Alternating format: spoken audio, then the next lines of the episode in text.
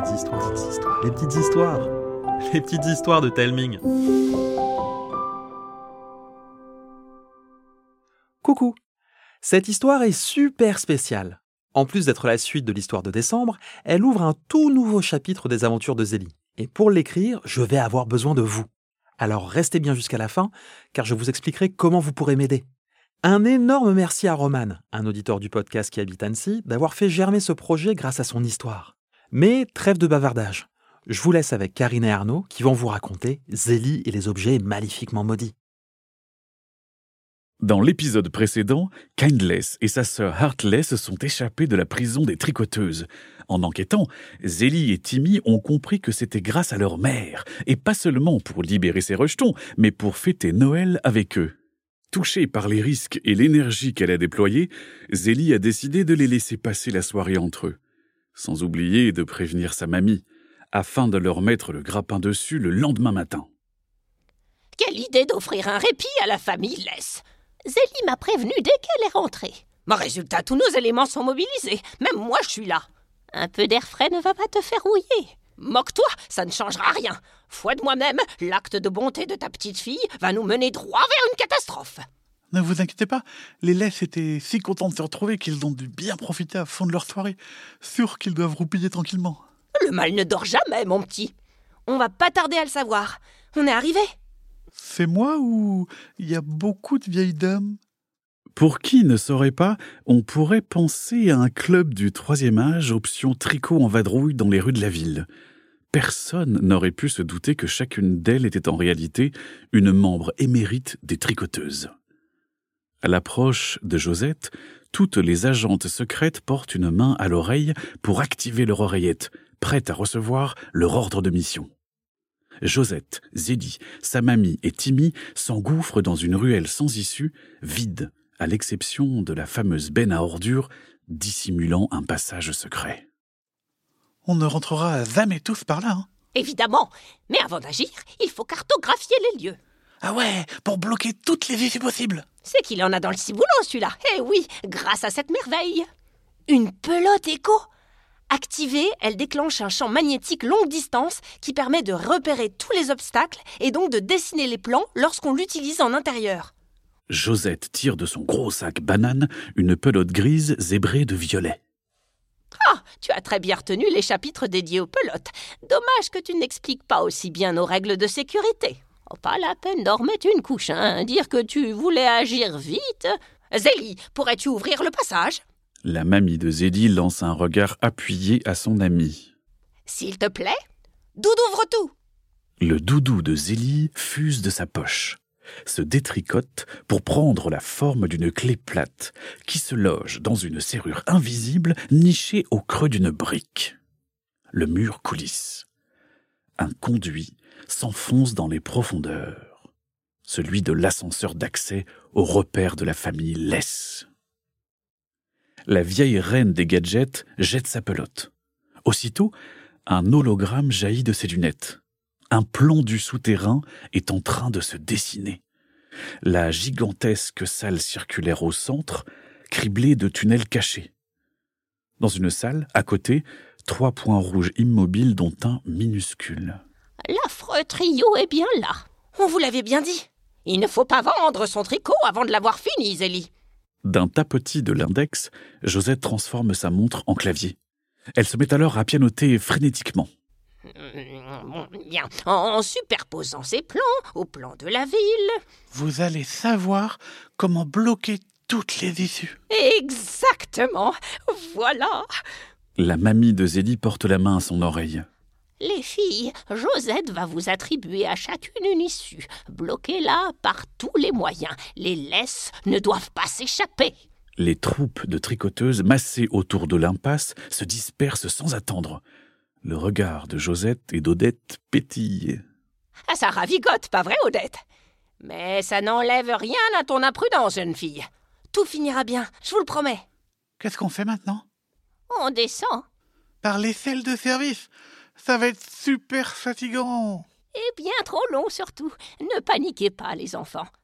Youhou Josette se jette dans le conduit. Euh, La mamie de Zélie entraîne les enfants à sa suite. Avant qu'ils aient pu lâcher le moindre cri, un nuage molletonné les enveloppe pour s'évaporer aussi vite qu'il est apparu. Ils sont sur le toit de l'ascenseur d'accès.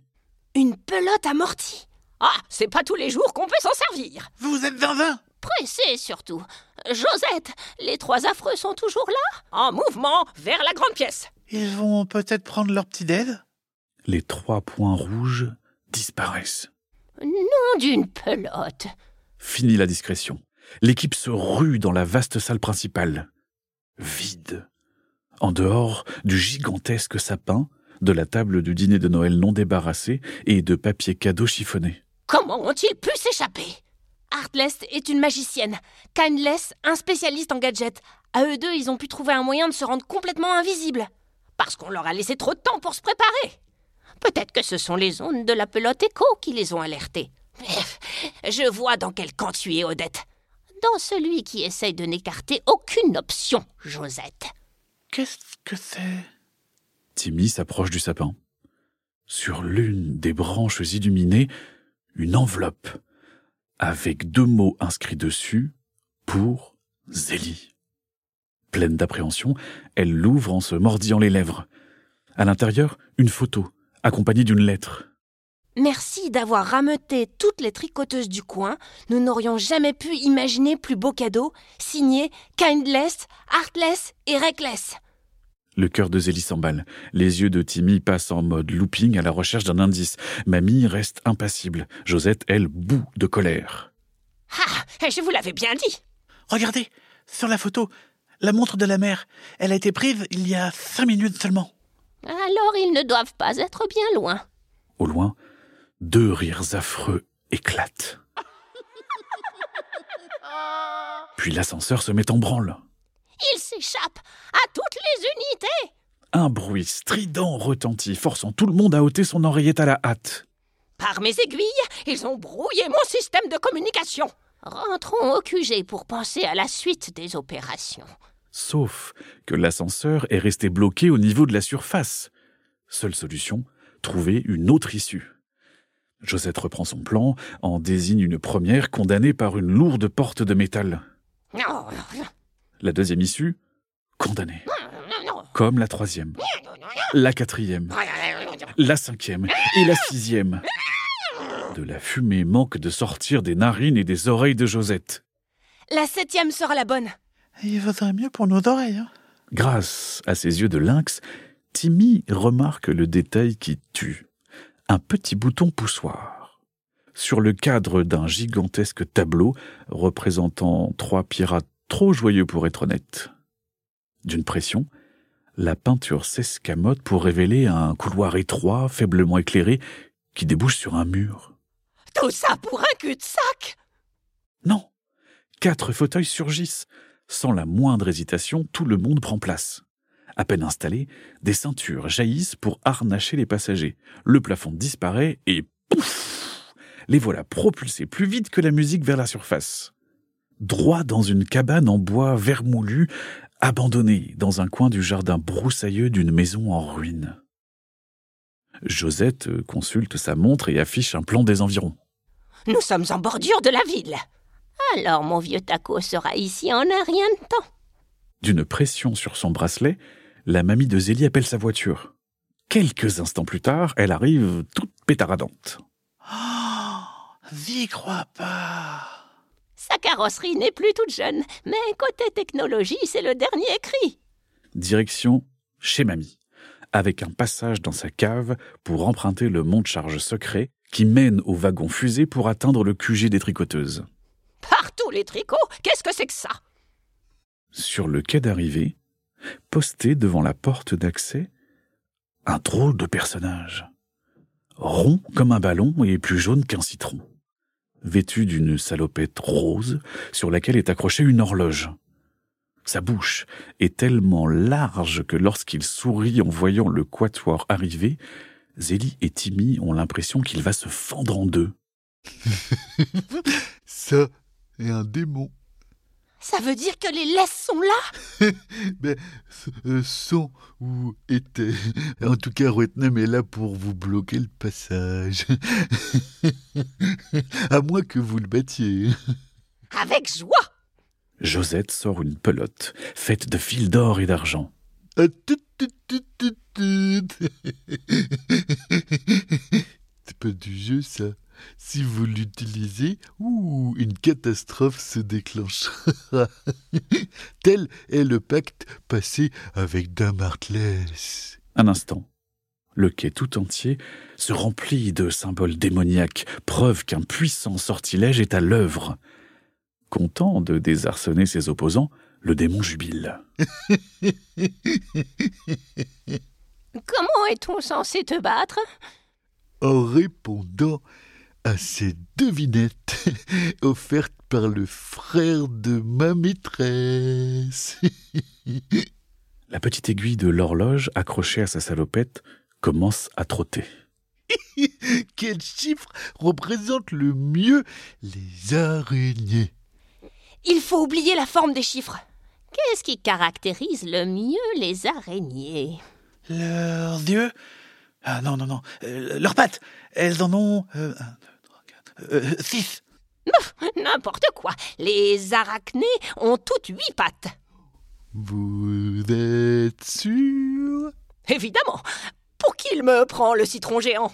Oh, oh, le citron. Oh, Et si vous répondez mal, boum Cataclysme. La réponse est huit. Mhm, mhm. Correct. Laisse-nous passer, démon. Pourquoi donc? On t'a battu La devinette n'était qu'une mise en jambe. Le vrai jeu commence. Oh non Combien y aura-t-il d'épreuves? Tu veux essayer de le deviner? Oh, Attention, si tu donnes la mauvaise réponse, boum Cataclysme Zélie échange un regard résigné avec ses compagnons. Pendant ce temps-là, la petite aiguille continue d'avancer tranquillement. Bien, que le grand jeu commence Première épreuve, pierre, feuille, ciseaux. Qui sera votre champion? Euh, Laissez-moi faire, euh, je suis le champion à l'école Aucune des tricoteuses n'y voit d'objection. Zélie est même épatée par l'aplomb de son ami. Pierre, feuille, ciseaux. Le démon dévoile une feuille, Timmy, un ciseau. Yes Ouh Oh, je m'incline, bravo Eh bien, eh, passons à l'épreuve suivante. La baston de regard. le premier qui clique ou détourne le regard a perdu. À moi de jouer. Après de longues minutes d'un combat acharné, à coups de feinte pour faire cligner l'autre, Zélie sort gagnante. Pas agacé le moins du monde par cette nouvelle défaite, Ruitnem lance le jeu de la barbichette. Comme le veut la tradition, le premier à rire perd. Je vais lui régler son compte vite fait. Si la manche n'est pas expédiée, Josette est tellement impassible que le démon finit par rire à ses propres blagues. Ouh Quel adversaire hein. Oh, bah, eh, Félicitations hein. Les épreuves s'enchaînent, à chaque fois Ruitnem perd, mais jamais ne se froisse. Tu trouves pas ça euh, bizarre qu'il soit euh, si content? S'il continue de perdre, on finira par passer. Sauf qu'on ne sait pas combien il y a d'épreuves. Zélie fixe l'horloge. Et si le but de ces jeux était de leur faire perdre du temps, Ruitnem serait un menteur. Et d'ailleurs, Ruitnem à l'envers, ça fait Menteur Oui, oh, c'est moi. Oh là là, oups, je suis démasqué. Odette ressort sa pelote faite d'or et d'argent pour emprisonner le démon qui se volatilise dans un gros nuage jaunâtre. Vous avez perdu tout le temps nécessaire. Le cadenas verrouillant la porte d'accès au QG s'efface. Oh Une illusion On s'est fait avoir par une illusion On aura tout le temps de s'en vouloir plus tard. tout le monde fonce jusqu'au bureau sécurisé de Josette. Sans perdre une minute, elle se jette sur son ordinateur pour comprendre ce qu'il s'est tramé dans le QG des tricoteuses. Une seule pièce a été forcée. À l'écran, on dirait une salle de musée dont toutes les vitrines sont vides. Oh, c'est une catastrophe La salle des objets maléfiquement maudits. Oh, des décennies de travail volatilisé. Je vais tous les retrouver. Oh, tu n'y penses pas C'est de ma faute si les laisses ont eu l'occasion de voler les tricoteuses. Je suis euh, aussi responsable, hein. alors euh, euh, compte sur moi. Et avec toutes les données qu'on a récoltées sur chaque objet, tu peux compter sur les tricoteuses pour t'aider. Hein? Pas vrai, Josette? Ah Comme si on avait le choix Et voilà, un tout nouveau chapitre s'ouvre, celui des objets maléfiquement maudits. Pour écrire les épisodes de cette série, je vais avoir besoin d'un ingrédient essentiel, une liste d'objets maléfiquement maudits, et c'est à vous de l'inventer. Roman m'a déjà donné une idée, des maracas maudites. Celui qui sait en jouer peut commander une troupe de pauvres fantômes qui sont obligés de lui obéir. Et vous, quelle idée d'objet maudit avez-vous? Pour me la partager, demandez à vos parents de m'envoyer un message par mail ou sur Instagram. Vous pouvez même me laisser un message vocal si vous voulez. Je compte sur votre participation à toutes et à tous. Je vous embrasse et je vous dis à bientôt.